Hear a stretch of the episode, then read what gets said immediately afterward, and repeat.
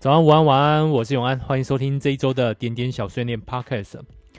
点点小碎念 Podcast，每一周我们都会去聊各种不同不一样有趣的主题。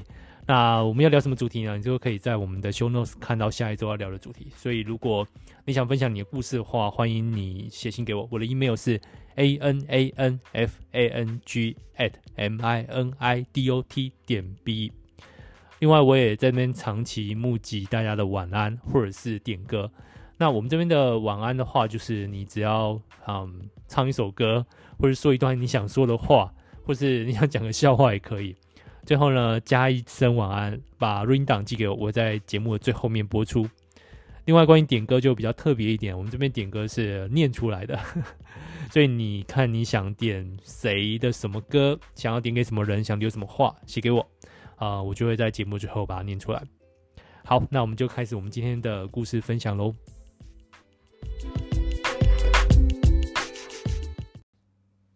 又到月底了，那这二月好像过得特别快，因为时间又短，而且中间又有一个过年。哎，对了，我我们二月二月二十八号这个周末好像有一个三天的连假，这刚好可以让我们就是有一点回复一下，就是那个 呃放完长假之后那个心情。好，那我们就接下来就期待三月吧。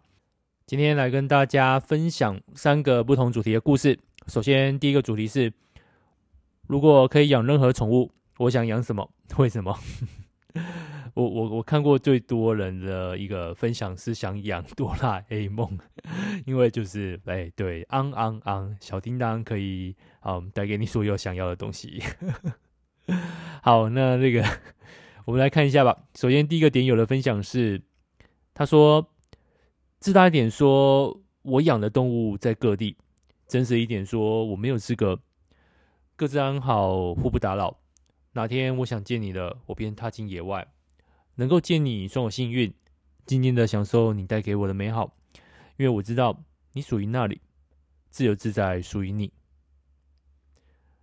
嗯，因为自己还没有养过宠物啊，不过。”我我都会假想，就是如果我有宠物，当我离开家的时候，宠物其实是孤单的，而且它，嗯，至至少我们会觉得要保护它，所以不想让它离开。可是它就是待在那个那个环境里面不能离开，而且而且还还还想到另外一个问题哦，就是呃，通常啊，就是说为宠物准备食物的时候，有时候都是蛮单一的啊，比如说某个干粮就可能要吃两个月这样子，所以。会觉得呃，养宠物究竟是对宠物好，还是呢是自己自私呢？所以刚刚这位点友他的分享，其实就可以让我们再想想这个问题。下一个点友的分享，他说一直期待可以养只猫，看着在那呼呼大睡的猫，不禁感叹：我想养猫，我一直都想养只猫，我真的很想。很想养只猫，笼中的宠物貌似猫，但却是一匹狼。喜欢躲在暗处偷看你的一举一动，喜欢突然冲出在你脚上咬一口，喜欢在夜里忽然飙着四驱车（括号就是他的脚，哈哈），喜欢用那鄙视的眼神走过你身旁，喜欢独自一人在四楼空房等待着。别人的猫喜欢撒娇，喜欢待在主人身旁，喜欢被摸头，这都是别人的猫。别的猫总是不会让人失望，而它只是一只孤独的一匹狼。但我只是想养猫。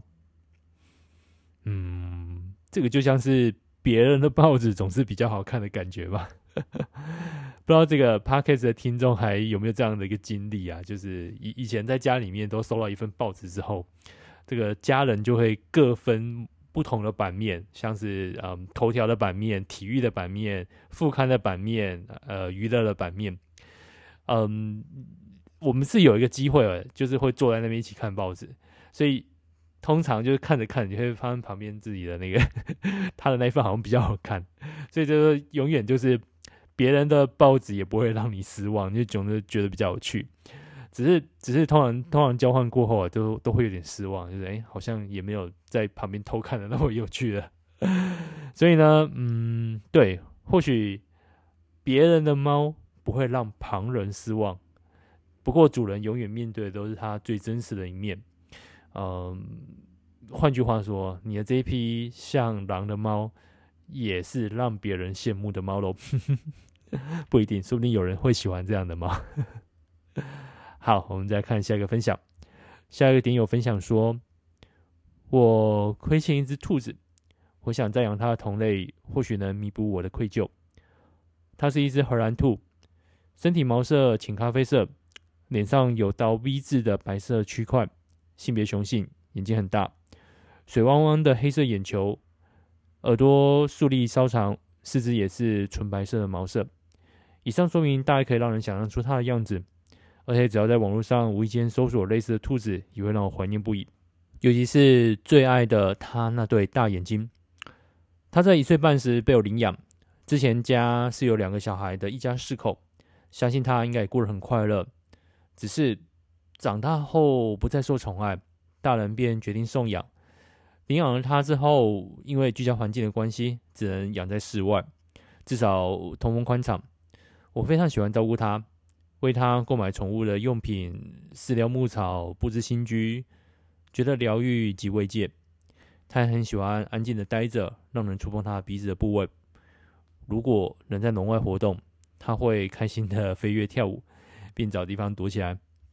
室外饲养的环境有天候因素的影响，无法保障他的健康，因此发生了兔类的疾病，在半夜里发病。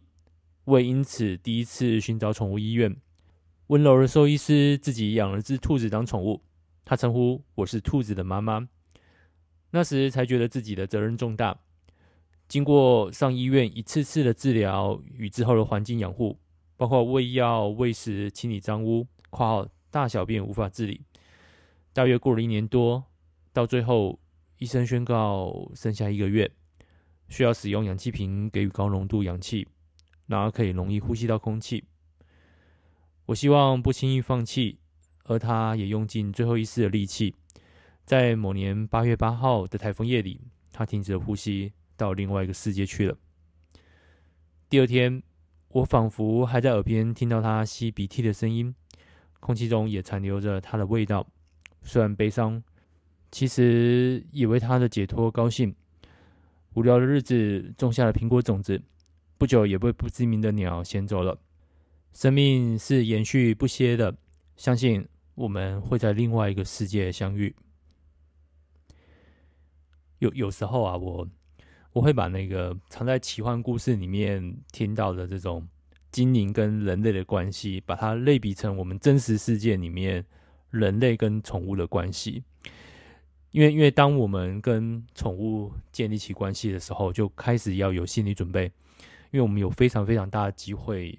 会知道他们比我们早离开这个世界，至少在这个以啊、时间线性推动的四度空间里面啊，是大概是这样的状况。所以，嗯、在这个故事里面，这种精灵跟人类的交往，是否也是我们人类用另外一种方式的创作来看生命的长短的矛盾与不舍呢？每次看到这个跟宠物相处的事情，我就会想到。对，这个在奇幻故事里面常常出现的这种 dilemma，一种挣扎。好，接下来我们来看下一个分享主题吧。下一个分享主题是哪些经历让我变得更坚强？呃，在这个主题里面呢，很多很多人分享就是分手啦。那呃，这个分手，我们就最近刚好跟那个点友，就是我们的东汉二姐，要聊到一个 一个很有趣的一件事情啊，就是。嗯，其实有有些时候，我们在我们最脆弱的时候，我们反而能够很长，就是写下一些让自己都觉得哎、很惊艳的东西。所以我常说，就是这种有些时候负面虽然有负面的情绪，那可是这时候你会得到一些 buff，这个 buff 可能是一些呃文采上的一些就是主动技能啊。所以这时候哎、对你你别忘了就是。可以多为自己留下一些东西，嗯，事后回去看看，你会觉得哦，天哪，我竟然是那么厉害的一个人。好，我们来看几个点友的分享吧。首先，这位点友这么说：唯有经历过悲伤，才能够慢慢远离悲伤。越是逃避去面对，越是被问题所困扰，就让自己承受吧。世界上没有一包咸猪鸡解决不了的事情。如果有，那就两包吧。好，那个这个说到这个咸酥鸡，这个我们就是这种罪恶的愉悦啊。这个哦，今天早上听那个 Clubhouse，呃，刚好那个陆怡欣跟啊、浩尔在采访李开复，那他就说他这种这种有罪恶的这种愉悦，就是是吃很大块的牛排，呃，而且李开复老师他最高纪录可以吃到一公斤。对，那蛮蛮有趣的，那也是 Clubhouse 这个平台啊，算是蛮蛮有趣的地方哦。然后，然后那今天在那个 Clubhouse 房间还听到李开复学那个唐老鸭讲话。好，那就是啊，对，这个咸酥鸡是可以解决很多事情的。下一个点友分享，他说奇怪了，全身上下就属体脂肪最坚强，我也搞不懂他们到底经历了什么。好，这个所谓这个体脂肪就是所谓的最柔软的打死不退嘛。好，下一个点友的分享，他说那天夜里我打给了一通电话给远在九千七百六十八点四零公里外面的他，我说我又睡不着了，以为能潇洒的放下那些没选择的我。却被封禁，一次次的提醒自己不够格。我讲一个故事给你听吧。他用一贯温柔的口吻说：“从前，从前有一个橡皮擦遇见了一张身上印满不同笔迹的纸。橡皮擦一眼就看出它曾经是一张洁白无瑕的白纸，也曾拥有一片属于自己的空白。橡皮擦问白纸。”为什么你身上被写满了不同的讯息？这些背负着不累吗？白纸回答：在我生命中遇见了很多不同的人，他们说这些话很重要，你要记下来。那个很重要，我帮你写下来。后来，就算有些人离开了，痕迹却再也抹不去。听完这段话后，橡皮擦拍拍了白子。给了一个温暖的拥抱，一行文字随之落下。夏米莎说：“我希望你在遇见我之后，生命中只留下自己觉得真正重要的，只想写自己想写的，而你不喜欢的，我来帮你擦掉。如果你是一个适合受伤的人，那我就当一个适合爱你的人。”嗯，不过那个。橡皮擦只能擦擦掉表面，呃，抚不平那个痕迹啊。我们以前会拿那个那个铅笔，然后放血的，然后去划划划，看它擦掉了痕迹上写的是什么。好，这是白纸跟橡皮擦的故事。OK，呃，下一个点友的分享，他说，让他变坚强的是那些没有把我击垮的人事物。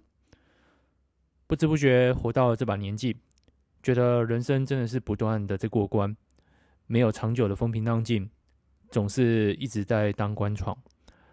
好多次都在遭遇难关或打击时，崩溃的觉得人生毫无希望，但撑着撑着也就过了。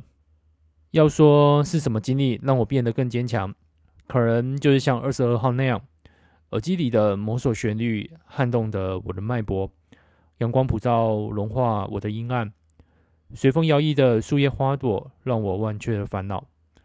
日落的晚霞，让我醉倒在黄昏里。在那些没有功名利禄的时刻，感觉到可以活着，感受这个世界真好。生命就是从一点点的小小感动，让人觉得还能再撑过一天，然后一天一天就走到了今天。嗯，通常我们只要到了明天，我们都会觉得今天的自己有多坚强，因为都已经过了。所以不管有多沮丧、有多负面，我通常都会跟别人说：“我们明天见。”来看下一个点友的分享吧。嗯，下一个点友说：“这是篇公主变成灰姑娘，却再也没有变回公主的故事。身为家里的小女儿，爸妈和哥哥。”都很疼爱我，家里经商属于小康，每天付费洗长发，穿着蓬蓬的洋装，可能本性就娇，因此被养育成傲娇的公主。那天风吹的日子，国小班游后返家，家里经商失败，此后一洗如萍。当晚爸爸自杀未遂，而我从那时候不再留长发。曾经是老板和老板娘的爸妈，开始每日早出排临时工，括号因为家里必须有现金应付三餐。曾经全家只有二十元吃火锅料理的冬粉清汤。曾经全家睡在纸板铺在地上的床，永远记得爸爸某个寒冬发烧，只能躺在未装式床的地上，盖着全家最厚重的棉被发抖。休学一年，回到校园，进到资优班，却脑袋没这么优秀，天天遭受老师的谩骂和杖打，全靠家人安慰的力量度过。联考制度下的我，选择了永远不会没有工作的护理系。我没有高尚的情操，要当白衣天使、南丁格尔。我只是不想再让爸妈饿到一餐。需要工作的女儿，现实世界就是如此的真实。妈妈后来选择了每日现金收入更高的清洁工。还记得放假去帮忙妈妈，看到有钱人家的系统性装潢的一切，看到妈妈提水桶日渐弯不起来的腰，即便家家都对我们很好。却有一丝丝的自卑和羡慕。出了社会后，渐渐有了存款。那晚妈妈来电，她想跟我商量。有户开业医生家住顶楼一百平的庸主，太太一直以来都有许多要求。现在要妈妈爬出窗外洗玻璃窗，能不能离职？这户不做了。我气愤到哭了，回：全部都不要做了，退休吧，我换我养你。十几年的薪资换来三餐和水电等等的基本生活费，也换来你常年泡在水和清洁剂的双手，五十肩和胃溃疡。护理界的学姐妹制、阶级待遇的差别、不完美的爱情们，也让我学习成长和坚强。不再幻想有天白马王子回来拯救，再度童话故事般的成为公主，当个尝遍人世百态的平凡人。我。甘之如饴。好，那这个故事里面分享里面，其实嗯，有有一段我觉得其实蛮危险的啦，就是洗窗户这件事情。哦，我真的觉得这不是一个嗯，怎么说呢？就是即使家里面的窗户再脏，也要用对的方式去整理它。那这个不光只是累啊，就是风险性蛮高的。因为我自己的妈妈在某一年过年大扫除的时候。还有是在阳台，就是在就是想要爬高处去洗窗户，然后就就掉掉下来，然后摔在阳台上。呃，我一直都怀疑他最近自己身体上一些不便，可能也跟那一次的后遗症有关，因为就不想说，嗯，就稍微就是觉得没什么事情，那后来也可以走了，就就想说就也没去看医生什么的。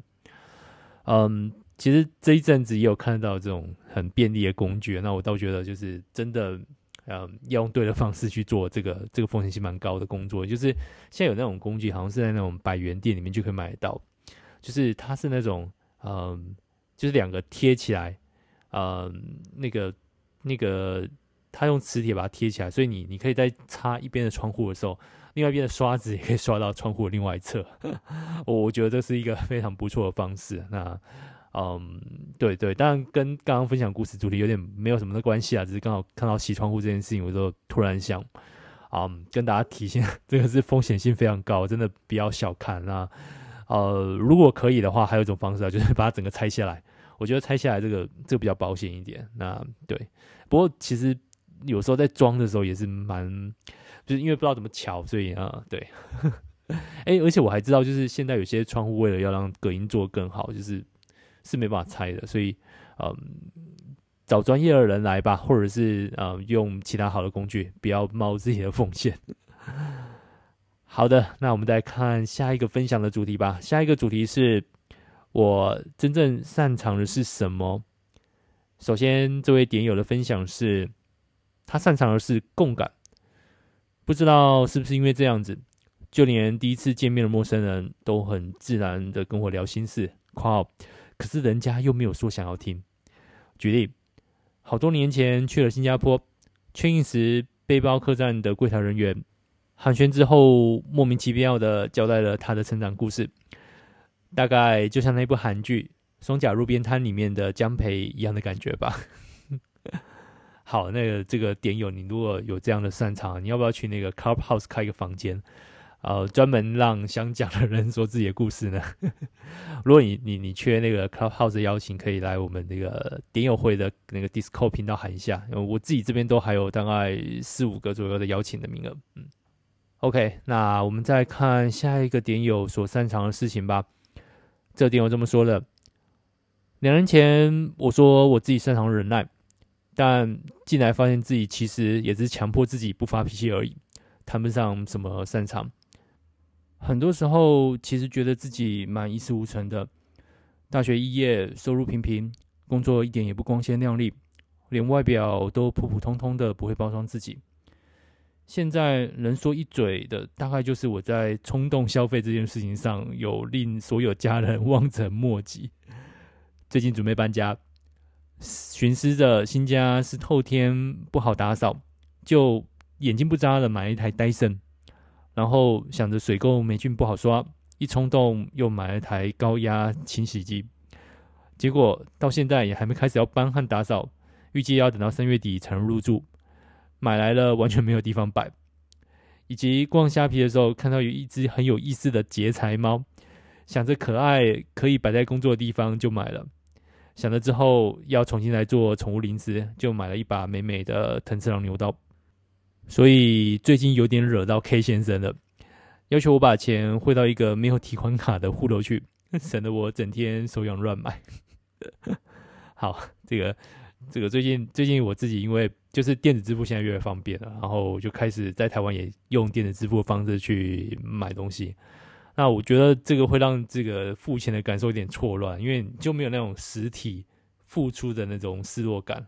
嗯，对，虽然 方便，不过可能还是需要节制一下。对，所以即使没有提款卡的户头啊，如果你也绑了电子支付，那还是要小心一点。好，我们再看下一个点友的分享吧。下一个点友说：“我擅长看着别人的眼睛，有时候会遇到。”这样的一个陌生人，他很不舒服的站在原地，笑起来像尖叫，找话题像在找求生圈。路上推销叫卖乞讨人也常常出现这种神情，社交溺水症候群，和真正的溺水是不一样的。我们总是逼自己留在原地，我也很常有这样的感觉，太不舒服了。于是我发现了一个秘密，只要轻轻的看着对方的眼睛，放松。微笑看着他，然后不进行任何的诠释定义，必要时只简单的回应：“我看见你了。”眼睛很神奇，永远可以把时间回复到此时此刻，连上别人的眼睛，有时候像催眠一样，我们可以一起把时间慢下来，看着别人的眼睛，在过于快速的时间里，得以回来自己的里面。在过于喧嚣的世界里，有时候只需要看着对方的眼睛，就能开启一个私密的交流，一起把时间的松紧带松开，觉得又可以呼吸了。哎，我觉得看着别人的眼睛也算是一个蛮能够辨别对方是否在骗人这件事情，就是真的可以一眼就嗯看到底。因为眼睛，如果你在飘的时候，就是一些微、些微的不专注，你大概就可以了解到他当下跟你之间的互动可能是有一些不同的感觉。对，所以嗯，对，我觉得看眼睛是一个很很不错的方法。就如果有些时候，就是有些场合啊，就是 你不知道眼睛该摆哪里，或者嗯，刚好。对方就是可能其他地方会吸引你，但是你又觉得不太礼貌的话，那就盯着眼睛吧。盯着眼睛是很保险的一件事情。好，那我们再来看下一个点友的分享吧。这个点友他说他擅长的事情是桌游教学。曾经身为桌游的教学者，能将复杂的说明书读懂，并变成自己的话，让玩家深入浅出的了解，并从游戏中享受乐趣。我想，这就是我擅长的技能。希望你们会喜欢这款游戏。这是以前我最常说的一句话。现在我还是会有这样的机会，再次站上教学舞台，然后尽情的享受短暂的快乐时光。呃，这个点有那个桌游教学嘛？然后因为最近我们那个点有，呃，最近好像会办一个聚会，也是就是一起用餐，然后也会有个桌游。啊，我们不知道你有没有参加？那很似乎很需要你这项的独特的技能。呃，我我其实，在很早之前啊，大概就是将近快十年前了，也是一个非常嗯、很喜欢桌游的玩家啊。嗯，我记得当时有些游戏在在玩的时候都用错规则，不过其实大家还是玩得很高兴。那反而当大家熟悉了这样就是错误的规则回来之后，嗯，在玩正确的规则会觉得啊卡卡的不习惯，然后就就没有继续玩下去了。所以其实桌游其实也是。蛮有弹性的一种游戏吧，就是啊、主要呢还是跟谁玩，而不是在玩什么。好，那这位点友，看看你有没有机会，就是 去去报名一下我们的点友的聚餐。接下来最后一位点友的分享，他说他擅长的事情是发出一些有感染力的笑声，就算那不是我真正的笑声，我也希望有人因此而感到快乐。并且笑出声音，给予算是答案吗？嗯，算。对，情绪都是会感染的，所以如果在适当的时间点给予身旁人一种正向的能量啊，那我也觉得算是一种功德吧。对，就是看看看用什么方法。那笑也是一种方式，那校园有很多种不同的方法，所以啊、只要能够带给这个环境一种。正向的感染，我都觉得算是不错的。好，那今天所有的故事就分享到这边啦。嗯，如果喜欢我们的节目的话，别忘了在 Apple、Google Podcast、Spotify 或者是啊 KK 八上来追踪我们。点点小碎念，你只要搜寻 M I N I D O T 就可以了。别忘了也给我们留好评哦。好，那所有故事就分享到这边。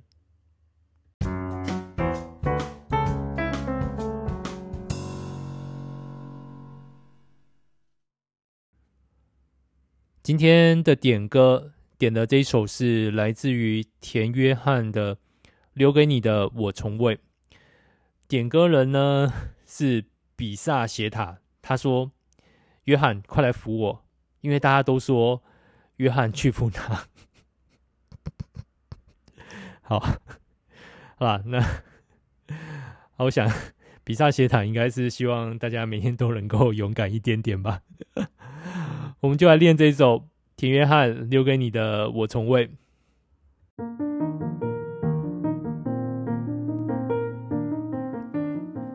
每过一天，叮咛自己再勇敢一点，面对生活再坚决一些，努力走过漫漫长夜，才能让你看见。其实我也不是真的不了解，茫茫人海中的妥协，雨后也未必有晴天。但我脑海里的画面。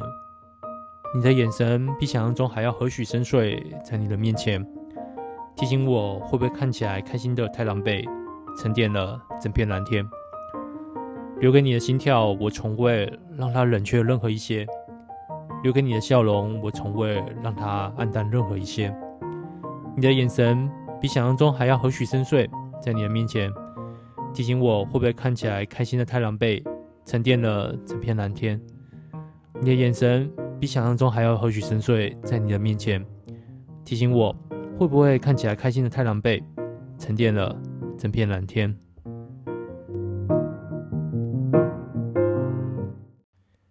OK，以上就是田约翰的《留给你的我从未》，就我都不太知道这个这个歌曲的名字要怎么去猜怎么念呢？呃，因因为他其实，在歌词里面后面应该是从未后面有借借这个词，但是这个歌名要怎么念呢？是留给你的我从未，还是留给你的我从未？嗯，不知道怎么，大家怎么去去猜这个这个歌曲名称的呢？好，那我们今天所有点点小碎念的啊节目内容就到这边了。那希望大家都有一个非常非常好的晚上，做好梦，晚安。